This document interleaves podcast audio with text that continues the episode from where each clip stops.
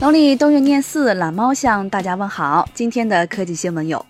苹果公司宣布，从下月二十八号起，中国内地的 iCloud 服务将转由云上贵州公司负责运营。本周二，在瑞士苏黎世的苹果直营店，售后员工在帮用户移除 iPhone 上的旧电池时发生过热冒烟，造成七人住院。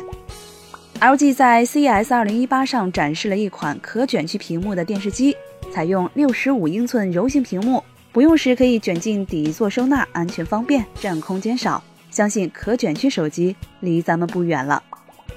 外媒透露，vivo 明天将推出主打屏下指纹识别的新机，指纹传感器位于 OLED 屏幕和主板之间，熄屏时下方的指纹区域会常亮，手指轻触屏幕即可解锁，解锁速度很快，成功率也很高。今天在 CES 大展上，华为发布了华为 VR 头显设备。该机主打 IMAX 体验，搭载了两块分辨率为一六零零乘一四四零的屏幕，刷新率达九十赫兹，能够大幅提升使用体验，可呈现虚拟二十二米巨幕和三 D 音效。本月二十五号发售，售价一千九百九十九元。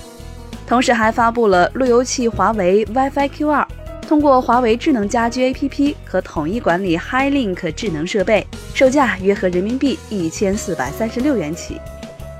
创维在 CES 2018上展出了可卷成腕表的 AMOLED 柔性显示屏，该屏幕为5.2英寸，厚度0.01毫米，重量不足一克，可在弯曲与折叠状态下实现图像和视频显示。现在属于实验室开发中的原型样机，希望能够早日量产。